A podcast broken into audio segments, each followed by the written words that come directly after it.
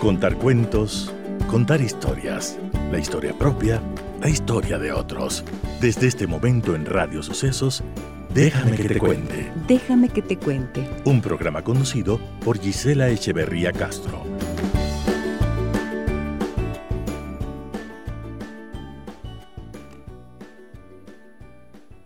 Déjame que te cuente. Déjame que te cuente.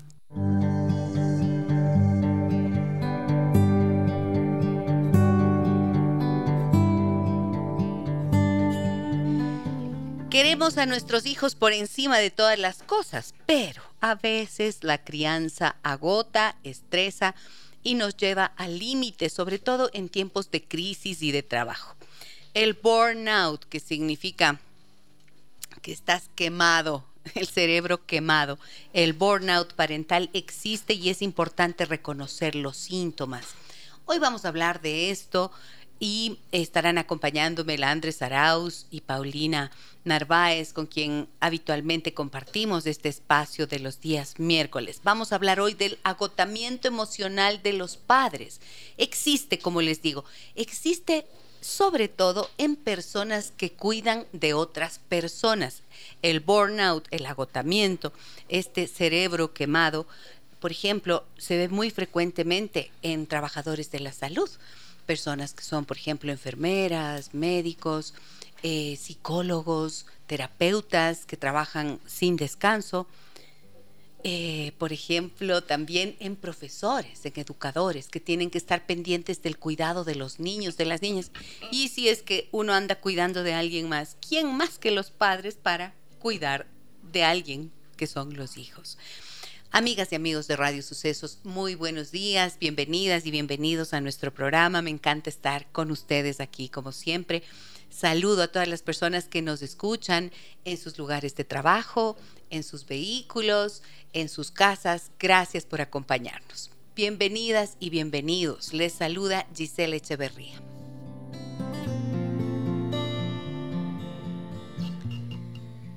Estoy feliz hoy, estoy bien contenta, porque anoche empezamos nuestro taller de mm, Concreta tus sueños. Y qué bonito encontrarme con estas personas maravillosas que confían en mí, que confían en el trabajo que podemos hacer, en la propuesta que les hice para concretar sus sueños. Y me decían después de las dos horas y veinte, que en realidad duró nuestra jornada, eh, me decían, uy, se fue volando el tiempo, uy, hizo falta. Bueno, pero fíjense, la invitación era para 20 y estuvimos 21, incluida la Andre, que estábamos, eh, con quien estábamos compartiendo también este espacio. Así que gracias a ustedes por su confianza, gracias por participar de estas invitaciones que les hago mm, actividades que pretenden contribuir al desarrollo personal, humano, familiar. Hola Andre, hola Pauli, buenos días, ¿cómo están? Muy buenos días, hola Andre, hola Gise, nuevamente gracias por, por invitarme a compartir ¿Cómo este te ha ido, Pauli? Me ha ido bien. Agotada. Agotada. Con agotamiento parental. También. Cuando pensaste en el tema, creo que pensaste en mí. Pero claro, y por eso te invité, dije la Pauli, la Pauli, porque es madre y es joven. es madre joven de una guagua preciosa con Dos, unos dos. churros lindísimos. Sí, sí, ¿Y sí. de quién más? Y de otra guaguita preciosa, pero lacia. Lacia, Lacia. Qué lindo. ¿Cómo te va, Andrés? ¿Tú? ¿Agotada? Buenos días, dice. Hola, Pauli. Buenos días con todos. Yo, sí. Agotada. Sí, la verdad es que sí. Ser padres es una responsabilidad. Es una responsabilidad enorme. Eh, Sí, ¿no? Qué cosa tan complicada. Bueno, yo tuve una suerte grande. Yo fui mamá a los 20 años. O sea que digo que fue una suerte enorme porque tenía la energía que uno tiene a los 20 años, pues. Claro. ¿No es cierto? Y además, em, fue una decisión, fue una elección que hice en ese momento.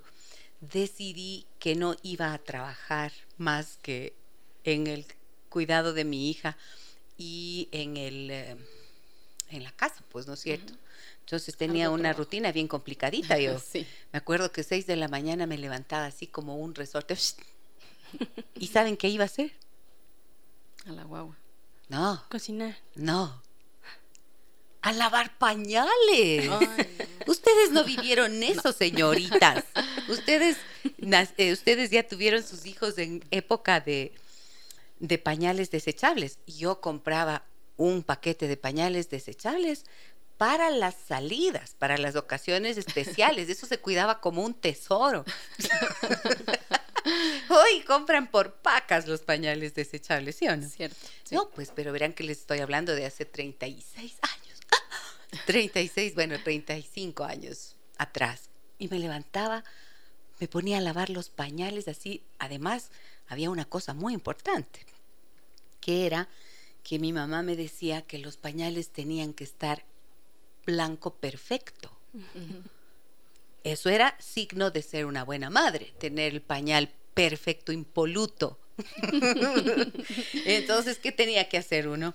Tenías que lavar, tenías que jabonar, botar el jabón, después de haber fregado bien, volver a poner en jabón y luego tenderlos en una tina grande, eh, jabonados y con detergente al sol. Mentira, no con detergente. No, no, no, porque el detergente le podría despellejar la claro. piel. No, Sí. Solo era con jabón perla, jabón blanco perla. A ver, cuenten por favor ustedes, madres no de sé de qué nos familia. quejamos ahora. entonces. Ajá, entonces cuando me dicen que están agotadas, digo, a ver, ¿cómo? Claro, eso era. Y uno dejaba que Dios quiera, rogabas al cielo que haga solcito, porque el sol es maravilloso y con ese jabón psh, se hacía blanco el pañal. Entonces, claro, cuando iba a la casa de mi mamá, yo mostraba los pañales que lucían blancos, perfectos. Listo. Esa era la primera tarea a las seis de la mañana, ¿no es cierto? Y luego era toda, cuando ya se despertaba la bebé, entonces era el, eh, toda esa rutina del cuidado, del masaje, del ejercicio, que es lo más lindo, ¿no? Cuando son chiquiticos. Y el baño, y los baños de sol, y los masajes en la espalda, y los ejercicios en las piernitas, ¿sí o no? Es todo un tema. Y luego limpiar la casa, em, cocinar, y cuando ya llegaba la hora de, de la tarde, o sea, después de del almuerzo, tenía un sueño. y era la hora en la que mi hija quería jugar. Claro. Entonces no había cómo dormir. Pero después de que hacía un juego, ella hacía una siestita. Y ese rato que aprovechaba yo, A dormir. a planchar, por Los pañales. favor. Los pañales, Los pañales que se habían lavado en la mañana. Y la ropa, pues, lavaba a mano, no tenía lavadora. O sea, elegí hacer esa tarea de cuidar a la hija y de cuidar el hogar y la familia. Em, y eso significaba menos ingresos, por lo tanto la economía era, pero, puchicas, al centavo, ¿no es cierto? Uno tenía que cuidar eso muchísimo. Así era. Y cuando ya en las horas de la noche, después de tomar eh, un cafecito o alguna cosa, mi hija estaba con más energía que nunca, porque se había dormido, ¿no es cierto?, en la siesta. Entonces, después de haber planchado y guardado todo, era el cafecito y ya en la noche em, era, ¿qué? Pasearle un poco para que se duerma. ¿Dónde estaba el papá? Trabajando afuera. trabajando y luego leyendo el periódico y viendo la tele. Así estábamos, así éramos, así era nuestra vida. Y en esos momentos, que estoy hablando de hace 35 años, no existía, al menos en mí no, porque no fui educada de esa manera, nunca existió en mí la idea de tengo que decirle al papá que participe, que haga algo. No, no existía. O sea, así vivíamos las mujeres de mi generación. Por favor, reiteren lo que acabo de decir. ¿O fui solo yo? 099 556 3990 Ese es nuestro número de contacto. Cuéntenos, por favor, cómo estaban ustedes y cómo están las madres de hoy con este agotamiento emocional. A ver, yo ya conté mi rutina, la que yo tenía cuando era mi hija chica. Ahora cuenten ustedes. A, A ver, ver. en mi caso, Sí, sí, agotada estoy, sigo estando agotada desde el día que nació mi pequeña. Pero desde la primera. Desde la primera. Pero pero sí puedo decir que, que, que papá, mi, mi, esposo, mi marido sí participa, participa, participa muy activamente y, y, siempre hemos sido, creo yo, como un equipo. Y cuando el uno ha estado apoyo en lo laboral, ahí estaba el uno y si no en el otro. Sin embargo, sí creo, creo y sin temor a equivocarme, que las mujeres damos ese extra por ciento por ser madres, por, por, tener este rol de madre que finalmente la sociedad también te le impone. Si hay una presión social en eso y por más liberal que uno quiera parecer, uno se autoimpone un montón de presión. Sí, por ejemplo, ¿en qué, Pauli? A ver, por ejemplo, eh, los dos trabajamos, en el caso, en, en mi caso, ¿no? En mi, mi, familia, los dos trabajamos.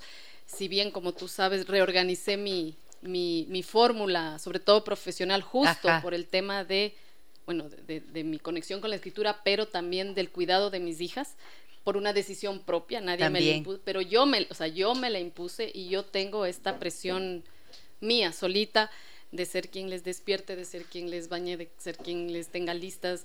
Eh, mi marido hace el desayuno y les prepara el almuerzo, eso sí, por eso te digo, él participa mucho, pero les llevo, les recojo, estoy presente en todos sus actos, presentaciones, etcétera, etcétera.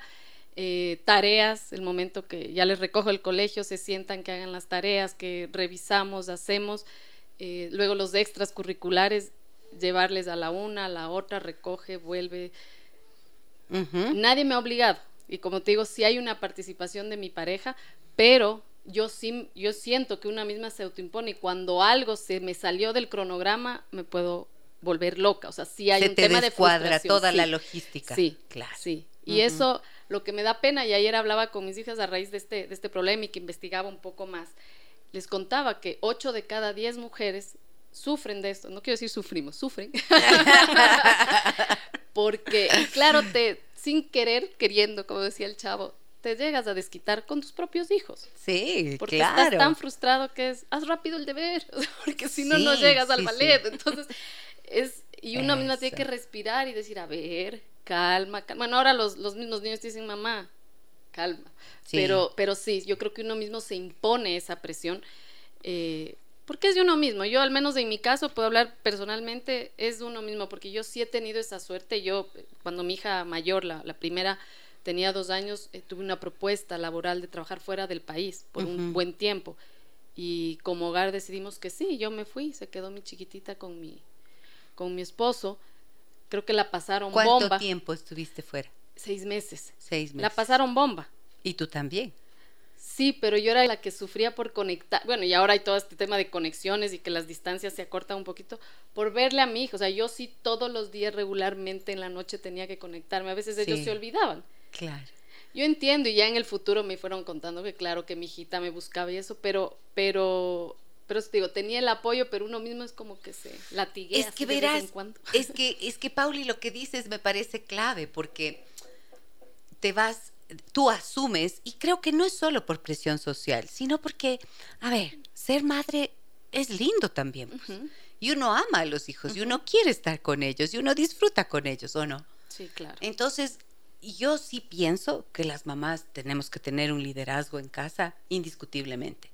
Que el liderazgo tiene que ser compartido con la pareja y que ventajosamente las relaciones actuales, eh, como en el caso que tú nos comentas y compartes de tu, como tú lo tienes, eh, tienes acordado con tu esposo, pues así es como tiene que ser. Porque criar hijos, una persona sola, es, hoy, o sea, no lo puedes hacer. Necesitas colaboración, necesitas apoyos, uh -huh, necesitas uh -huh. ayudas de alguien. Después de que yo me divorcié cuando tenía a mi hija tres años. Y calculen cuánto tiempo estoy divorciada. Ah. ya va a cumplir 36. Entonces, eh, imagínate que mmm, después de eso yo volví a Ibarra y volví a vivir en la casa de mis padres y allí yo contaba con el apoyo de mi madre, claro. ¿no es cierto? Entonces yo me iba a trabajar tranquila sabiendo que mi mamá me acompañaba con eso, estaba mi papá, estaba mi hermano, era, era otra cosa, era otra dinámica familiar. Pero yo seguía ahí, ya trabajaba obviamente, volví a trabajar cuando mi hija tenía dos años y trabajaba y me y tenía los soportes, pero yo era la que estaba con ella la mayor parte del tiempo haciendo cumpliendo con la responsabilidad Sí, de acuerdo. del despertar de las mañanas, ¿no es cierto? De hacerle la arañita para que se vaya a la escuela sin que esté mal genia, del prepararle el desayuno, la lonchera. Todas esas son cosas que nos toca. Yo obviamente no tenía pareja, mi madre me acompañaba y me ayudaba muchísimo, pero mientras yo no estaba, y cuando uno está, ¿qué le toca? Tienes que batirte, claro. ¿no es cierto? Y estudiaba y trabajaba y tenía a la hija, y más o menos mi vida transcurrió en, esa, en ese sentido, siempre estudiando, trabajando y criando a la hija. Entonces, creo que son realidades distintas, de épocas distintas, y yo digo, qué maravilla cuando veo a los padres que están, por ejemplo, eh, yo salgo a caminar en el parque y les veo a los padres ahí sentados conversando con los niños o jugando pelota o caminando tomados de la mano. Digo, qué lindo, qué maravilla que estos padres nuevos tengan esta relación para que la madre se descongestione un poco. Pero quiero dejar ahí como flotando un pedacito que dijiste, yo me exijo, soy yo la que me exijo. Y ahí está gran parte de este agotamiento emocional, en la autoexigencia de las madres. Y ya vamos a mirar. A ver, André, cuenta tú, ¿qué tan cansada andas? ¿Qué tan agotada emocionalmente estás? Bueno, al bueno, desde el principio mi rutina fue sumamente diferente. Desde con mi hija, totalmente. Primero porque fui madre muy joven. Y bueno, luego por circunstancias de la vida que se fueron dando. Ahora ya con dos hijos, no sé en qué momento pude llegar a pensar que lo iba a lograr. No sé cuándo pensé que iba a descansar. Sí. Ay, y ahora descansa. yo, claro, y es como que uno ve a los padres con hijos pequeños y dice, Dios mío, yo pasé por ahí y uno sabe lo agotador que puede llegar a ser, el cansancio y todo lo que pueden estar pasando. Ahora, bueno, ya están más grandecitos, al menos mi hija es súper independiente, entonces ya es como que más tranquilo y gracias a Dios igual mi mami es la que me ayuda con ellos, pero sí me levanto a las 4 y 50 de la mañana. ¿Qué te parece eso, Diosito? O sea, Sí. yo No, creo no que vas a tener que hacer un ajuste en esa. Vamos a tener una charla importante y tienes que hacer un ajuste porque algo tiene, algo se puede mejorar ahí, André. Insisto, en este grupo no sé de qué me quejo. Ya ven, ya ven, ya ven que conviene hablar. Sí, y a veces uno piensa que no le alcanza el tiempo. Es que el recorrido le pasa retirando a mi hija súper tempranito, porque la escuela sí queda un poquito distante de la casa. Entonces ya me levanto a las 4 y 50 para hacerle despertar a ella, pasarle el uniforme, bajar a hacer el desayuno. Mi esposo igual se levanta. A veces nos turnamos, él hace la colación, yo hago el desayuno, él hace el desayuno, yo hago la colación. Lindo, ¿ve? Colaboración, hermoso. Sí. Eso así es como debe ser. Sí, sí, sí. No, en eso sí no tengo, no tengo por qué quejarme en eso. Y él, Sí, ya, porque muchos se quejan. de ahí ya él sale a dejarle el recorrido. Porque yo así con ese frío que hacen las madrugadas, no tiene, que haber, tiene que haber un valiente. Sí, Pero la más valiente es la Anaí. sí, Que totalmente. salir un niño a esa hora, Pobrecito, no, eso es pobrecitos, criminal, qué criminal.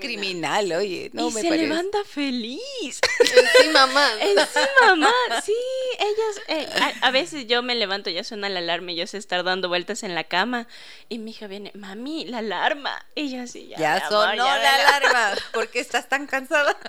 Ya dormiste. Y ella se levanta feliz, se arregla feliz y tengo que peinarle porque eso sí no puedo mandarle con el mismo peinado a- Nunca. nunca. Toda la semana tengo que mandarle con un peinado distinto. Esas son las maravillas de la cotidianidad. Sí. Y yo suelo decirles a veces a las mamás que están así agotadas y que me que vienen a consulta, yo les digo, ¿saben qué? Intenten, no sean malitas, no sean malitas, intenten verlo de manera positiva, sabiendo que este es un tiempo único y que vuela. Cierto. Que niños, niños, niñas van a ser tan poquito tiempo y van a necesitar cada vez menos de ustedes. Entonces, en lugar de pelearse con el cansancio, eh, peleense para consigo mismas para bajarle la dosis la intensidad a la exigencia, que ya vamos a profundizar sobre eso. Pero quiero que leamos mensajes que tenemos en Facebook y en el 099 556 3990. En Facebook ustedes me encuentran como Gisela Echeverría Castro. Allí ustedes pueden darle un, a ver, denle al botoncito de seguir de tal forma que les llegue la notificación de cuando hacemos esta transmisión en vivo y cuando publicamos, em, cuando publicamos contenidos, ¿ok? Vamos, André. Sí, Sonia nos dice, escuchándole a Gisela me identifico en lavar los pañales y tenerlos impecables. Todo lo que dice lo hacía, debe ser porque somos de la misma época. Eso, pues de esa época terrible. Minerva, yo también tenía la rutina de la Gise, pero todo ese trabajo agotador lo compensaba la sonrisa de mis hijos. Sí, pues es que así estaba uno educado para eso, para que la sonrisa del guagua fuera suficiente. ya está, ahí tenías un chip que decía tic. Ya está. Listo, solo tienes que esperar la recompensa única que será la sonrisa de tu hijo. Punto. Luego, todo lo, de... todo lo demás es esfuerzo, hija. Alma nos dice, saludos chicas, tengo 32 años y no soy madre. Admiro a las mujeres que decidieron serlo muy jóvenes, pero antes en mis 20 nunca me llamó la atención la maternidad. Ahora que ya estoy casada, sí deseo ser madre, pero no sé si tenga la energía. También siento la presión social y familiar de que se me está pasando la edad y muchos mitos que me comentan, eso también a veces me afecta. Mira qué interesante lo que nos dice Alma Rebelde. Qué linda, Alma Rebelde es de, la, de, mi bando, que a mí me bautizaron doctora Rebelde. Alma Rebelde, entonces tú estás aquí. Esta presión social, ves que la presión social es en todo, ¿no? Está en todo, pero también hay que saber cuando parte de ti la posibilidad de ser permeable a esa presión social. O sea, ¿qué te hace estar ceder a esa presión social. Yo veo aquí con muchísima frecuencia, aquí y en todo el mundo, las abuelas, las madres eh, de mujeres, muchachas jóvenes, siempre están pendientes y diciéndoles, ¿qué fue? ¿Cuándo te casas, hijita? Yo ya quiero ser abuela, hijita. Cuando en realidad, pero verán que venimos, que estas madres y estas abuelas tienen, están formateadas como yo. o sea, cuando no te cansabas y cuando los cuando la proyección máxima era en realidad ser mamá. O sea, convertirte en madre era la meta importante de la vida, el logro, ¿no es cierto? Pero ustedes son otra generación. Y estas nuevas generaciones de mujeres, a mí me encanta porque tienen los ojos puestos eh, primero en su realización personal, quizás en conocer el mundo, en eh, estudiar, en formarse, ¿no es cierto? Y quizás un poquito más allá. No veo que pierdan del todo de vista la meta, el objetivo de, tener una familia, un hogar, pero lo ven a más largo plazo. Y una mujer de 32 años es totalmente joven, jovencísima, ¿no?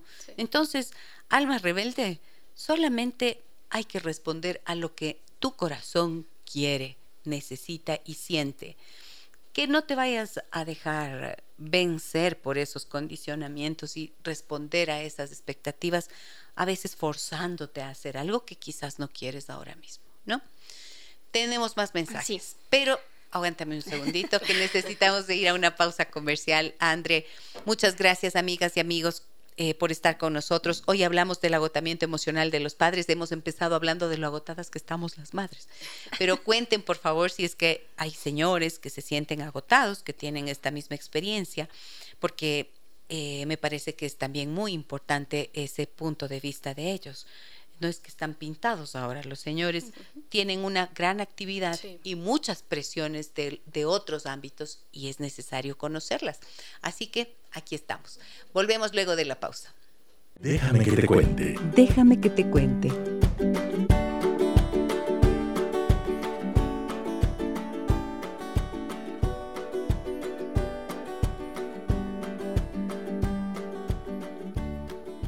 Los tiempos actuales distan mucho a los que viví yo, como les contaba, ¿no es cierto? Cuando crié a una hija que ahora ya es una mujer casi de la edad, está más o menos en la mitad entre la edad de la Pauli y de la Andre.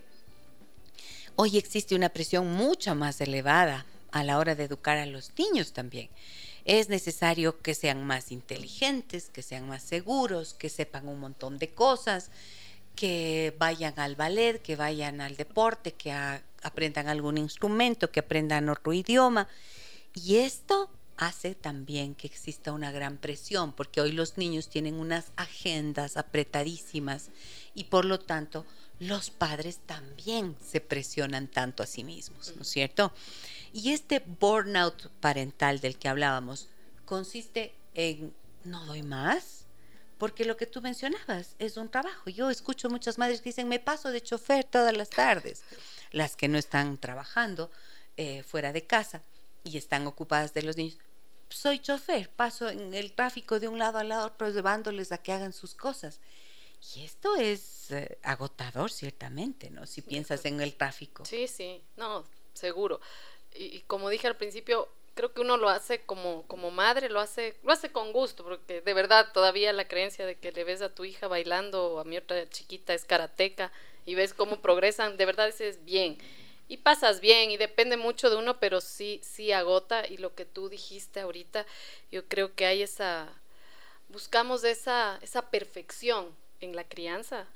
Eh, y ahí es donde nos, nosotras mismas nos, nos vamos ajustando es- este nudo.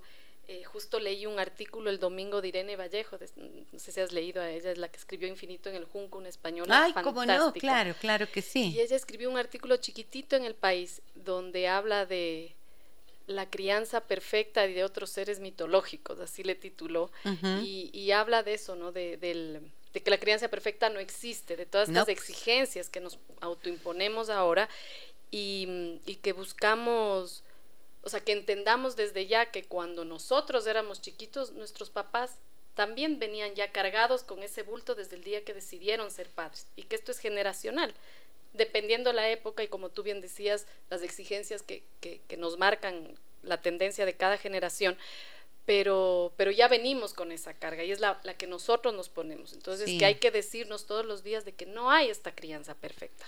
Claro, eh, fíjense que aquí en la radio existe precisamente el programa Maternidades Imperfectas, que está hecho por La Paz Dávila y la Cone Aiken, que me parece que hacen un trabajo estupendo. Y ellas pretenden precisamente eso, o sea, desmitificar la idea de la perfección y ese, ese, mm, esa presión fenomenal que nos ponemos, ¿no es cierto? Y además, mira que esto es histórico, pero las madres dicen, quiero ser la mejor mamá del mundo. Digo, ¿dónde está ese concurso? Claro. ¿Dónde, es? ¿Dónde son las inscripciones? No existe. O sea, tienes que poder ser la mejor mamá posible. Y yo creo que si tienes unas dos conceptos básicos, dos, dos, dos, nada más que dos, se maneja mucho mejor, con mejor calidad de vida para ti y para el hijo. El primero, amarlo incondicionalmente, amarlo por quien es, amarlo por sobre todas las cosas y colocarlo como la prioridad que es. Porque cuando uno invita a un hijo a la vida, eso es lo que hacemos, los invitamos a la vida. Entonces, ocupan todo. Y a veces yo les digo a las madres, en realidad, cuando tú tomaste esta decisión de ser mamá, tienes que estar dispuesta a hacer concesiones y a hacer a ceder otros espacios de tu vida que no vas a tener, que ya no vas a tener. O sea, la libertad que tenías cuando estabas soltera no la vas a tener. Cuando tienes un hijo, te implica no dormir. Ajá, así es. Te implica estar agotada durante los primeros meses al menos hasta que tengan una rutinita de sueño y tal. Así es. O sea, aceptar esa realidad. Eso es parte del amor incondicional. Y otro, saber que tiene que haber unos límites, pero que los límites tienen que partir de uno mismo. Empiezas como una mujer, una, una etapa de maternidad y tienes que saber encontrar tus propios límites para poder colocarlos también a los hijos. Entonces, cuando no pretendes ser la mejor mamá del mundo, sino criar a tu hijo con amor y sabiendo que tiene que aprender a tener unos límites, ya no tienes esa presión de afuera que tú decías, ¿no es cierto? Y podrías quizás hasta comprender que tal vez esa agenda tan apretada de actividades de los niños más grandecitos, tal vez no es necesaria. Tal vez en lugar de tener tres actividades en la semana, puede tener una. Y con eso tú te descongestionas. pero no, quieres que tenga tres idiomas, que sea esto, que sea lo de aquí, que sea lo de allá, lo de más acá. Y saben qué, los niños a veces lo único que quieren ser es niños. Sí, sí, de acuerdo. Entonces también creo que es pasar por allí, por esta reflexión de que los niños quieren todo esto o quieren los padres, quieren las madres. Hay un mundo competitivo que te dice, tiene tu, dependiendo de los logros de tu hijo, tú te calificas como mejor mamá y mejor papá. Y eso no es solo presión para los padres que termina por agotarles, también es presión para los hijos que terminan por sentir muchas veces que no dan la talla. Entonces, ojo con eso, ¿no? De ahí viene el burnout también. ¿Qué más tienes, Andre? Tenemos varios mensajes. Adelante. Sí, varios, varios. A ver, muy bien. Sí, así era exactamente como tú lo cuentas. Aparte que yo trabajaba, lo de los pañales desechables es un daño terrible para el medio ambiente. Soy Lucía. Gracias, Lucía. Un abrazo para ti. ¿Qué más tienes? Buen día. La mayoría de las mujeres de su generación, Gisela o mayores, asumían todo el trabajo del hogar como su deber exclusivo. En mi caso no fue así desde el principio. Mi ex esposo participó en las labores de la casa y cuidado de los niños. Lavaba, planchaba, cocinaba y nos turnábamos para atender a los bebés en las noches. Tengo 61 años. Felicitaciones por su programa, Patricia. Gracias, Patricia. Qué lindo. Ha sido un adelantado a su tiempo tu esposo. Qué bueno, ¿no? O sea, me encanta cuando oigo eso, porque significa que hay una evolución y no importa en qué época, ¿ves? Y una conciencia, no importa en qué época. Ajá, al margen de las de lo que la cultura te dicta. ¿Qué más tienes, Andrea? Buenos días, gracias, qué lindo programa. Me identifico con Gisela. En mi primer hijo lo tuve a los 22 y en la rutina de Andreita, pero a diferente de ella, como yo ya soy madre grandecita, 54, yo le dejo haciendo el desayuno para mi segunda hija, que tiene 15, que también se levanta a las 4 y 30 para su rutina. Y me levanto corriendo a las 6 y 25 para dejar en la puerta para que le retire el recorrido. Mm. Gajes del oficio, decía mi padre. Sí, gajes del oficio, eso es lo que cuando te cuando toca toca. Cuando toca, toca, sí. Buenos días, bellas mujeres. Si me ayudan con tips, con tips para no cargarse con tanta presión y responsabilidad cada día, si en mi caso soy madre soltera y no tengo ayuda como la abuelita cerca. Abrazos, Mari. Mm. ¿Y qué, en qué edad está tu hijo, Mari? ¿O tu hija? Porque esto es importantísimo saber, porque no puedes criar solitita en el mundo a un hijo, o sea, lo que dije antes, no necesitamos ayuda, se necesita se necesita una mano, ¿en quién Ocho años. Ocho años, oh Dios santo, déjame pensar qué te puedo decir más adelante. Pero ¿en qué necesita? O sea, porque no no le no, me queda muy claro el pedido, ¿no es cierto? con tips para no cargarse con tanta presión y responsabilidad. ¿En qué, lo, ¿en qué notas esa presión y esa responsabilidad? Porque yo ya mencioné hace un ratito, ¿no es cierto? Digo, no sé si, si llegó el mensaje antes, pero lo que yo decía es, si tienes claro que tienes que amar a tu hijo y poner unos límites, quizás como esos dos únicos conceptos, si los abrazas en tu vida y tratas de traducir eso en buen trato, por ejemplo. Sí, claro. En buen trato y en respeto al niño, a la niña y en límites claros para que sepa hasta dónde puede llegar y no, pero nunca acudiendo al maltrato. Mira que con eso, cuando incorporas esos dos conceptos y, y tienes una herramienta adicional que es una comunicación clara en donde le enseñas al hijo lo que esperas de él, como en términos del comportamiento, y le dejas notitas de amor, como decía Landry, el otro día nos compartió, que le deja en la loncherita a su hijo una notita que le dice que tengas una linda semana, te amo mucho. y está haciendo, qué linda, dice. la no, no, que voy a empezar a, poner Te voy a copiar. claro, es maravilloso. Esas son formas de generar el amor, de, de fortalecer el vínculo y con eso se logra muchísimo. Pero claro, hay cosas y situaciones. Trabaja fuera de casa, esta amiga, cómo es la situación, ¿no es cierto?, para entenderlo. A ver, ¿qué más tienes, André? Sí, buenos días, Gisela. Primero felicitarla. Escucho sus programas desde Radiovisión, muy buenos y educativos. Con respecto al tema, coincido con la presión social que existe. En mi caso, incluso se da presión por ser el único hijo varón. Y considerando mi vida profesional, me ha hecho preguntarme cuándo es el momento adecuado para ser madre. ¿Qué edad tiene? No nos dice. ¿No nos dice? Sí, la verdad es que... A ver, ¿cómo? Pero es un hijo varón, es un señor que nos escribe. No, eh, es, una, es una señora, pero ella dice que hay presión incluso por ser el único hijo varón. Ah, incluso cuando hay hijos únicos varones. Claro, sí, todo es crítica. Esta sociedad es tan juzgadora, critica todo, ¿no? Se mete en todo. Sí. Y qué, qué manía que tenemos de tratar de encontrar el...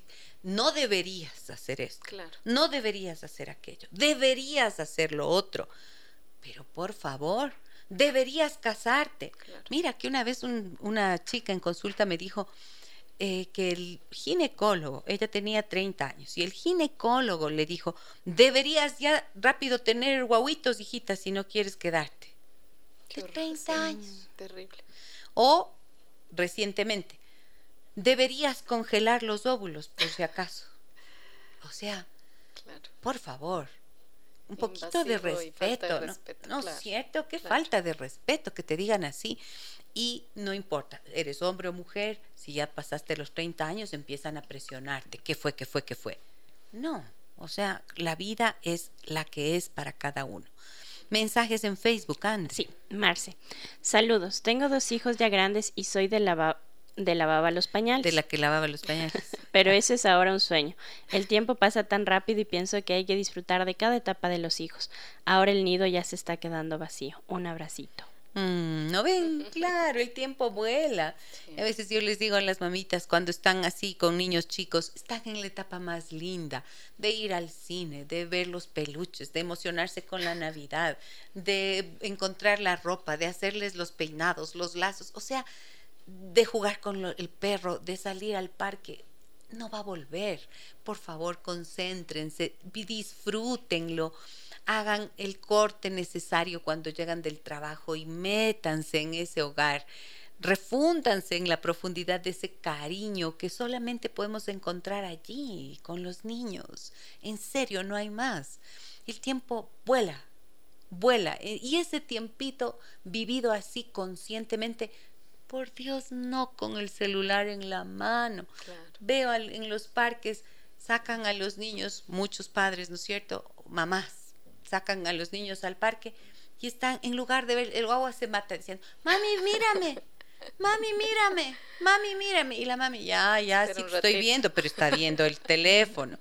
Espera un ratito. Espera un ratito, no. Y mientras tanto está posteando la foto en, en la red social diciendo, Yo en el amo a mi hijo. Sí, sí, es así. Eso me estresa. Es así. Sí, sí, sí, es así. Tal cual. ¿Sí o no? Tal cual. Y no me parece, No. porque ese tiempo no vuelve, entonces disfrútenlo con los cinco sentidos allí. Eso es lo que da sentido precisamente a la experiencia. Si no la vives, ¿cómo te enteras de lo que has vivido?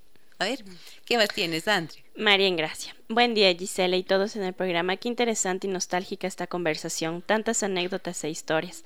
Dense cuenta cómo habrá sido la vida de mujeres como mi mamá, ahora ya de 92 años. Ella se casó de 20, 21 años y tuvieron nueve hijos con mi papá. Nueve hijos y casi seguiditos. Eso es ser valiente. Chusa, sí. O sea, esa era la injusta, no sé, pues, vida de las mujeres, Dios santo, de estas generaciones, de hace un siglo atrás, más de un siglo. Más de un siglo todavía existían, hace más de un siglo y bien entrado este siglo, Todavía. el siglo XX. Sí. Todavía, Todavía. había esta cantidad de hijos en las familias, ¿no? Era otro tiempo en el que las familias de escasos recursos económicos vivían en pobreza. O sea, eran vivir en pobreza porque como mantenías nueve bocas. Claro, imposible. Y los que tenían dinero tenían ayuda, Sí, siempre. tenían claro. siempre personas Sí, de sí, sí. servicio, por lo tanto, eh, y los hijos mayores iban también criando a los más pequeños, a los hermanos chicos. Mm, eran otros tiempos, sí. ¿Qué más tienes, Andre? Mercedes, tengo 54 años y más que abuelita me considero mamá de mi nietita. Le hemos criado con mi esposo desde los tres meses. Le ayudo a mi hija porque ella tuvo que divorciarse y a veces sí nos cansamos porque quisiéramos tener tiempo para nosotros. Pero mi nietita no tiene a nadie más y le amamos muchísimo. Mm, Mercedes, un fuerte abrazo para ti. Mira qué lindo. Estás haciendo una gran tarea con tu nieta porque En realidad eres, tu ma- eres su madre. Si no tiene a su madre, tu nieta, tú eres su figura materna, indiscutiblemente. Y ese vínculo y ese amor es indestructible. Creo que claro que te vas a cansar porque uno no tiene la misma, la misma energía, ¿no es cierto? No tiene la misma energía. Ojalá que sí tengas, eh, que tengas ayuda, que tengas soporte para poder hacer esta tarea tan bella que estás haciendo. Verónica dice, buen día Gis, excelente programa, tengo 40 años con una bebé de un año, es súper agotador criarle. Eso no pasó con mi otro hijo, quien tiene ya 13 años. Los niños de esta generación son diferentes. Sí, y la madre no es la misma a los 40 que a los Claro. 27. Claro. Claro, pues ya uno tiene otra energía y además, a ver, ¿tú tienes cuántos años, Pauli? Yo, 45. 45, verás. 45. ¿Qué tal ahorita un bebé? No, no, no, no. Yo no. Soy como la Andre, cuando veo a amigas mías con bebés chiquitos, digo, uy, Dios mío, qué Uy, bueno qué que ya pasé por eso. Uy, qué lindos que son. Sí, que sí, que sí. estén bien lejos de mí. Sí, no, no. Yo estoy. A estoy ver, bien, pero estoy- imagínate sí, tú a los 45 o 40 años claro, con una- volver a ser madre de bebé. Durísimo, yo creo que es Durísimo, claro. Porque obviamente, Verónica, tú ya transitaste un montón de tiempo sola. Como decía la Andre, ¿no? Ya están grandecitos, entonces ya son más, ya tienen autonomía, Claro. ya tú tienes más tranquilidad, no, no estás ahí concentrada con toda la exigencia que es cuando son bebés. Pero claro, cuando tienes un pequeñito de un año, uy, te cansas, te agotas, absolutamente. Sí, Sí, sí, sí. sí. Y bueno, verán, aquí hay una cosa bien importante. Como eres una mamita de 40 años, creo que puede ser útil también que revises cómo estás hormonalmente, cómo estás en la alimentación. Estoy preparando una formación lindísima y estoy aprendiendo muchísimo de, em, de psicosomática. Y vamos a hacer una cosa preciosa de formación muy pronto. Y he aprendido tanto sobre esto. Y cuando tenemos un nivel de agotamiento o de cansancio muy grande, también es importante revisar los hábitos de alimentación. Obviamente las rutinas del sueño. En un niño de un año ya debería dormir solo, por lo- o sea, dormir tranquilamente toda la noche o al menos solo despertarse una vez si es que fuera el caso. Y cuando los niños se despiertan mucho y le quitan horas de sueño a la madre todo el tiempo, hay que revisar los niveles de ansiedad de la madre. Porque muchas veces yo he trabajado cantidad, cantidad de casos de madres cuyos niños no duermen, están estresados, lloran todo el tiempo. ¿Y saben qué? Es el cansancio de la madre que se traduce en una especie de rechazo interno al niño. Y el niño siente eso y se angustia, lo percibe, porque fíjate, ¿en qué se percibe, Pauli? En la simple comunicación que tienes con tu hijo, en el acercamiento que tienes, en las respuestas que le das. Por Sí. eso es que es lo que decía al inicio, tienes que respirar. O sea, sí hay, o sea, es real que puede pasar. Yo creo Sí. que me pasó con mi hija mayor, que no dormía, no sé qué edad tenía, seis, siete años, y no dormía, y no dormía, y no dormía. Finalmente, la psicóloga lo que hizo, yo le llevé a la psicóloga, en el colegio, bueno, eh, me sentó a mí como la raíz del problema. Ahí está, ahí Claro, está, ¿qué dije? uno le transmitía an- angustias que, que, bueno, que he ido curando en el tiempo, Claro. pero que le estaba transmitiendo sin ser yo consciente a mi hija, porque lo que me pasó en su momento yo tenía la edad de mi pequeña, entonces fue tal cual. O sea, fue maravilloso que lo, que lo descubra, bueno, para eso están ustedes que Claro. son los genios en esto, y, y que uno pueda abrirse, que le costó muchísimo a la psicóloga del trabajo, pero, pero sí, finalmente cuando yo logré abrir un poquito esa puertita, ese muro fuerte que tenía ahí eh, en mi alma, eh, mi hija empezó a, a ceder, porque creo que, claro, uno sin querer eh, le transmitía eso, ¿no? Sí, y, y fíjate, esto de la transmisión es súper importante, porque ¿saben cómo ocurre? Es que imagínense lo que es que nuestros bebés, nuestros hijos, en el caso de las mujeres estoy hablando, han estado nueve meses en nuestro vientre. O sea, fueron uno solo. Ahí sí somos una sola carne. No con el esposo. No, no, no, no. Claro, ¿no? por eso hay que tatuarse solo los nombres de los hijos. No. Eso sí. Buena, Pauli. Claro, pues imagínate. Que dice, te casarás y te convertirás en una sola carne. Mentira. No, no, eso no existe. Eso no es así. Con tu hijo sí eres una sola carne durante nueve meses.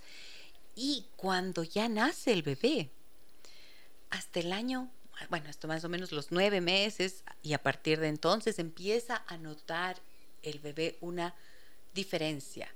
Cuando hay un tercero, por ejemplo, cuando está el padre o cuando está una abuela, cuando hay una tercera persona además de él y la madre, ahí empieza a darse cuenta el bebé que es otro, que hay un otro. Pero hasta esa edad, se entiende que hasta más o menos nueve meses, un año, los bebés sienten todavía que son una sola cosa con la madre. Qué bonito. Qué lindo, ¿no? Maravilloso. Y es así. Y es por esa razón que permanecemos conectados emocionalmente y desde un mismo campo energético que involucra el mundo emocional. Entonces, todo lo que mamá siente, el bebé lo siente. Por eso también cuando el bebé llora, tú te angustias. A veces, ¿has visto? Esto me parecía a mí tan impresionante. Cuando mi hija era bebé, yo recuerdo algunas veces yo lavando pañal. Se ha pasado lavando. Me he pasado lavando toda la vida. No, no toda la vida, pero, pero un buen tiempo. Dos años fue demasiado. Lavando así pañales. Y de repente sentía que ¡uf! se me iba la leche. Claro. Y es que estaba llorando, se había despertado. ¿Quién no ha tenido esa Claro. experiencia? Entonces, esta, esta simbiosis emocional, energética, biológica en principio y luego todo lo demás que estoy explicando hace que nuestros hijos perciban, estamos en ese mismo campo emocional. Entonces, una vez compartía esto con alguna persona en consulta y me decía, no, pero es que si me dices eso, entonces me voy a sentir más presionada de estar yo bien para que mi hijo esté bien. Le digo, claro, pero no es para que te presiones aún más, sino para que puedas ver que tu hijo a través de ese llanto y de esa ansiedad te está invitando a que tú resuelvas eso que no has podido resolver. Es. Y eso es lo que te Así pasó es. a ti, Sí, Pauli. tal cual. Tenías un bloqueo, un aspecto de tu vida, tu hijita empieza a percibirlo, hace ella el síntoma, luego finalmente te animas a ir a terapia y logras resolver Sí, eso. Ven, Es mágico eso, es claro. mágico. Claro. Nuestros hijos, si entendemos eso de esta forma, cambia absolutamente Así todo, es, ¿no es cierto? Entonces, tener esta posibilidad de entender que el agotamiento, la ansiedad, la preocupación pueden estar allí, todo revolviendo, todo revuelto y afectando al niño, pero también dándonos la oportunidad como madres de sanarnos, es. una forma diferente de enfocarlo. Entonces, me fui a explicar todo esto para decirle a nuestra amiga que escribía que revise su, su mundo, sus hábitos de alimentación, que vaya a un control hormonal, pero que también vea, por ejemplo, si es que tiene alguna intolerancia alimentaria a la leche, al gluten, al azúcar. Estos son alimentos que hacen que el nivel de energía baje notablemente. Y revisa cómo están tus hábitos de sueño. Y si el bebé no duerme, si tu hijito no duerme, revisa tu estado emocional. Eso fue para lo que dije, ¿ok? Hay que ¿Qué más uno mismo. Sí, Perdón. Hay que mirarse uno mismo, ¿no? Eso. Hacer como pausas y regresarse a ver.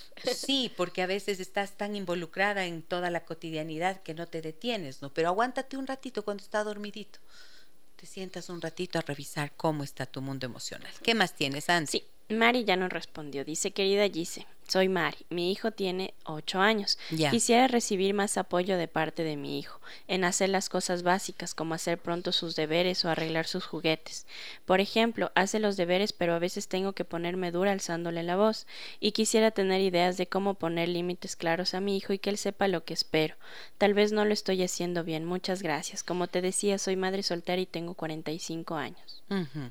Muy bien, muchas gracias Mari por tu confianza. Mira, pues ahí ya me dejas un poquito más claro. Lo que, te, lo que haría ahorita es invitarte entonces a que veas cómo estás hablando con tu hijito, cómo está tu tono de voz. A veces yo les digo a las mamás, por favor, grábense para que se escuchen los tonos, para que vean cómo. Y a veces, aunque no se graben, si hacen un pequeño ejercicio de verse a sí mismos, a sí mismas, de cómo están hablando, pueden darse cuenta, ¿no? De que quizás se les fue la mano. Todos tenemos una conciencia, pues, y sabemos cuándo se nos ha ido la mano.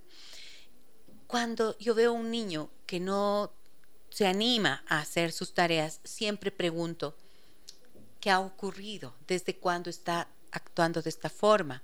¿Hay algún nivel de ansiedad? ¿Hay algún nivel de tristeza? ¿Hay alguna situación en la escuela? ¿Hay algo en la familia? Quizás del mismo hecho de que están tú y él solos. ¿Tú tienes ganas de jugar con él? ¿Juegas o solo exiges? Porque a veces los padres, las madres son súper exigentes para el cumplimiento de tareas, pero juegan muy poco o no juegan o no tienen paciencia no tienen ganas de jugar. Alguna vez una madre me decía, es que a mí yo nunca supe cómo jugar, yo no jugaba de niña, yo no sé cómo jugar con mi hija. Y hacíamos tareas, yo le mandaba tareitas para que a ella le mandé una vez una tarea de esa tarde, después de salir de consulta conmigo, es hace algún tiempo cuando atendía presencialmente, le dije, ahora que sales de aquí, quiero que vayas a hacer una tarea terapéutica y le pedí que pasara comprándose un helado. Un helado, que se regale un helado a sí misma para que tenga esa conexión con su infancia, una infancia que muchas veces se ha perdido por circunstancias de la vida y que luego se convierte en el interruptor. O sea, te interrumpe la posibilidad de acercarte a la infancia de tu hijo. La vida es así. Y me acuerdo que ella me decía, no sabes me fui riendo cuando me dijiste eso y dije que loca la Estela. Pero lo hizo. Le pregunté de qué era, cuál era su sabor preferido y todo eso. Y me, a la siguiente sesión me dijo, me fui riendo y cuando de pronto me, me vi a mí misma tomándome el helado y me vi sonriendo. Claro, se estaba dando el permiso de hacer algo grato, que es parte de la infancia, y poquito a poco fue encontrando caminos para aproximarse a su hijo, ¿no? Entonces, revisa esa parte, revisa tu tono de voz, como digo, revisa si estás jugando, porque un niño que no hace tareas no es un niño vago, es un niño desmotivado. Y tienes que como madre encontrar el camino para motivarlo. Ojalá que pueda serte útil esto que te digo. ¿Qué más tenemos, Andre? Uy, mamita, tenemos un montón de mensajes. Lee de corrido y, y, no te interrumpo y no me permitan hablar. Ya. Hola chicas lindas, qué lindo programa. Soy Fernando, 65 años. Me identifico tanto con todo. También participé en la crianza activa de mis hijos, apoyando a mi ex. Recuerdo la levantada, hacer desayuno, loncheras, lancheros, el baño de los chicos me encantaba, lo hacía yo. Ah, me acuerdo tanto de la lactancia en la madrugada, me levantaba, tomaba a mi hijo, le enchufaba para que lacte, esperaba, sacaba gases y luego ponía a dormir. Lo hice cada vez por elección mía, feliz del apoyo en la crianza y feliz por la conexión con mis hijos. Hoy día cosecho esas lindas acciones. Gracias por el programa. Un abrazo grande, Fernando. Sí. Fernando, qué maravilla. Gracias por compartirnos esta experiencia tan preciosa de tu vida. Muy buenos días, excelente programa. Es una reflexión del pasado y el presente. Mi papi siempre apoyó en casa, en los cuidados, en los deberes, en preparar los alimentos, coser, etcétera, etcétera. Mi mamita, en cambio, su cansancio emocional se basaba en el perfeccionismo que buscaba en cada uno de nosotros. Somos tres, adicional, exageradamente aseada y ordenada. Hoy por hoy mi esposo me ayuda en todo en casa, el cuidado de nuestro único hijo, etcétera. Mi cansancio emocional es por mi servicio de Uber llevando al joven a todo lado. Le gusta la música y hace deporte. Sinceramente lo disfruto al máximo, aunque la casa esté un poquitín descuidada.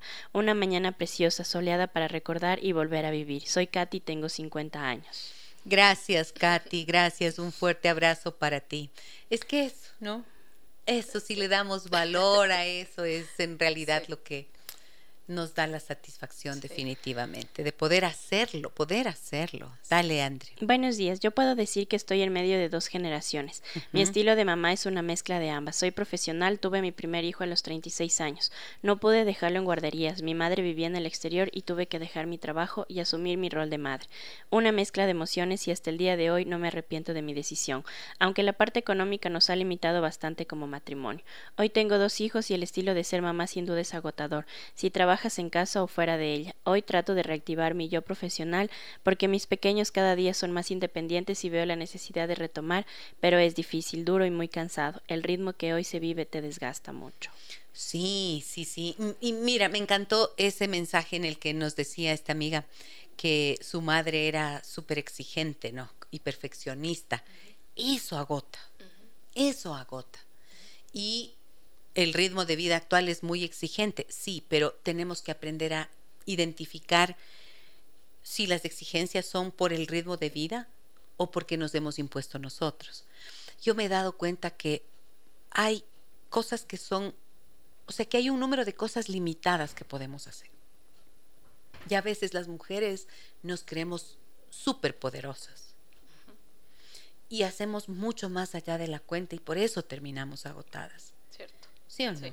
Sí, Entonces creo que se salen de las manos, además que no. Sí, y a veces no te das cuenta, pero el cuerpo te está informando. El agotamiento, el cansancio te está diciendo, óyeme, párale un poquito, porque si sigues en ese ritmo, entonces no vamos a poder funcionar.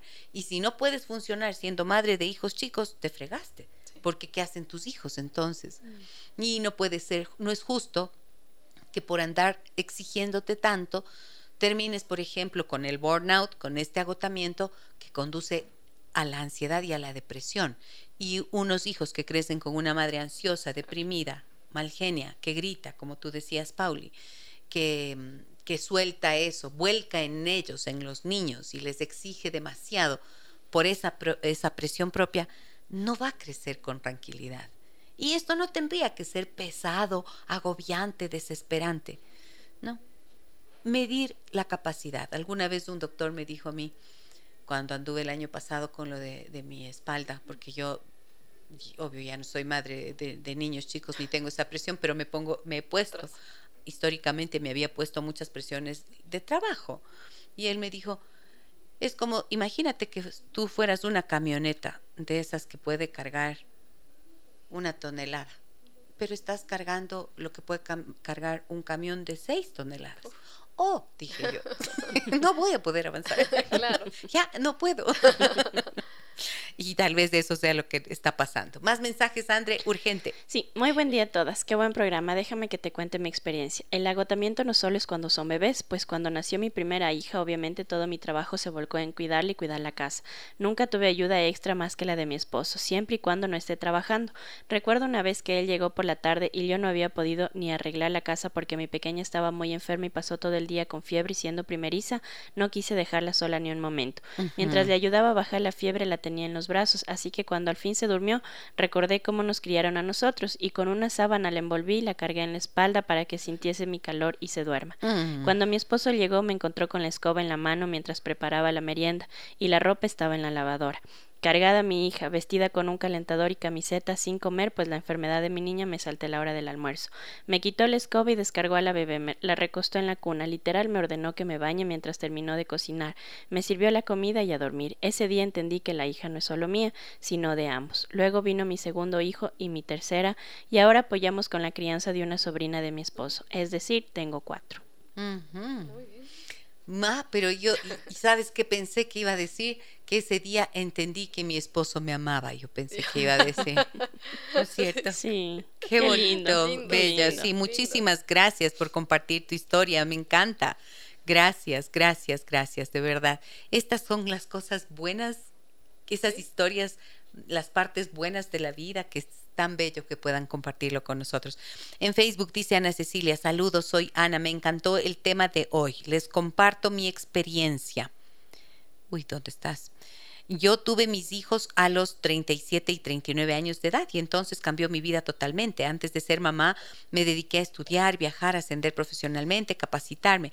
Cuando di a luz tuve que decidir entre mi profesión o dedicarme a mis hijos porque no podía con todo.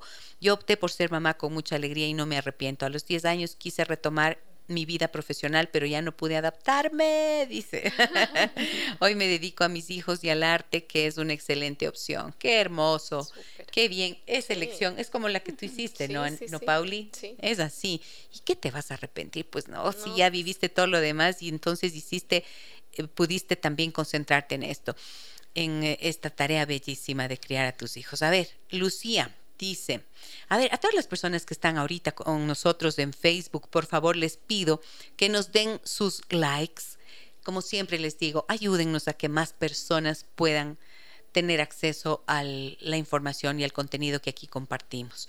Dice Lucía, hola, buen día Gisela, justo comentaba esto con mi mamá, ando agotada por las malas noches y eso que no rinda en el día a día y, me, y eso hace que no rinda en el día y me bajoné. Tengo una bebé de seis meses y una niña de tres años, nueve meses. Lo que me frustra a veces es no poder dedicarle tiempo a producir mis joyas o tiempo para mí. También soy educadora, profe de arte en stand-by y aplico el método Montessori con mi hija y procuro tener una crianza respetuosa con las dos.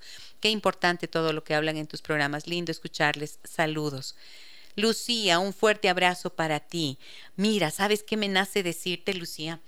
He visto tantas veces mm, a maestras, docentes, personas como tú que tienen esta excelente formación y que quieren hacer, eh, obviamente, aplicar estos conocimientos que, que tienen en la crianza de sus hijos.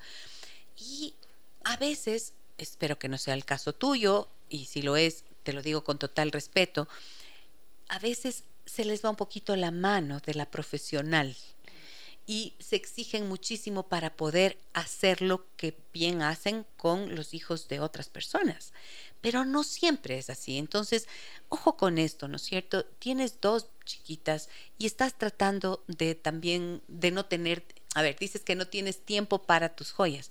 Yo les digo, vean, mujeres, mamás, jóvenes, o de la edad que sean, que estén criando hijos. Uno sí puede tener todo en la vida y uno sí puede hacerlo todo, pero no al mismo tiempo. Y quizás ahora con dos niñas tan chiquitas sea el momento en que tengas que dejar a un ladito, Lucía, lo de las joyas, por un tiempo. No va a pasar nada. Te juro que el mundo no se va a detener y que tú vas a poder encontrar y regresar a lo tuyo más adelante. Pero ahorita, ¿para qué presionarte tanto con esto? En serio, descansa, no te pongas más peso del que puedes cargar. Eh, a ver, voy a ir a una pausa, ¿no? Necesito hacer una pausa comercial. Regreso enseguida con todos ustedes. Tengo varios mensajes y no quiero que se me quede ninguno. Ya vuelvo, vuelvo. Déjame que te cuente. Déjame que te cuente agotamiento emocional de los padres. Miren qué cosas tan bonitas que han salido el día de hoy, gracias a sus mensajes y a su confianza, gracias a, a esa participación tan activa que ustedes hacen en nuestro programa. Entonces vamos a cerrar el tema hasta aquí, pero quiero hacerlo con un mensaje de Pilar, que en Facebook nos dice, André. Hermoso como siempre, tan excelente programa, recordando los bellos momentos que son inolvidables. Tengo 60 años y tengo una mujer y tres varones. Mamá vivía con nosotros y cuando mi hijo cumplió tres meses salieron los dichosos pañales desechables. Como saben, nuestras madres no les gustaba lo fácil. Yo tenía los pañales sumamente blancos ¿No ve? y mamá dijo solo una funda compra para cuando tengas las citas médicas. Exactamente. Y siempre crié a mis hijos con los pañales de tela, bayet. Pienso que cuando mis hijas se casen volvería a usar los pañales de tela. Gracias por tan excelente programa. No seas así, no, seas malita. No. se ha facilitado, pues obviamente, pero a veces parece que porque vamos facilitándolo todo, también se va perdiendo algo de profundidad. Ojo con eso. Bueno, Pauli querida, qué gusto que haberte tenido aquí en el programa. Gracias, Michis. Gracias, Andre, también. Gracias a todos ustedes por acompañarnos. Un abrazo muy grande a todas y todos. Soy Gisela Echeverría. Mañana nos reencontramos a las 9 horas con 30. Que tengan un hermoso día. Las historias que merecen ser contadas y escuchadas. Historias que conmueven, historias que inspiran. Mañana, desde las 9 y 30, déjame que te cuente. Déjame que te cuente. con Gisela Echeverría Castro.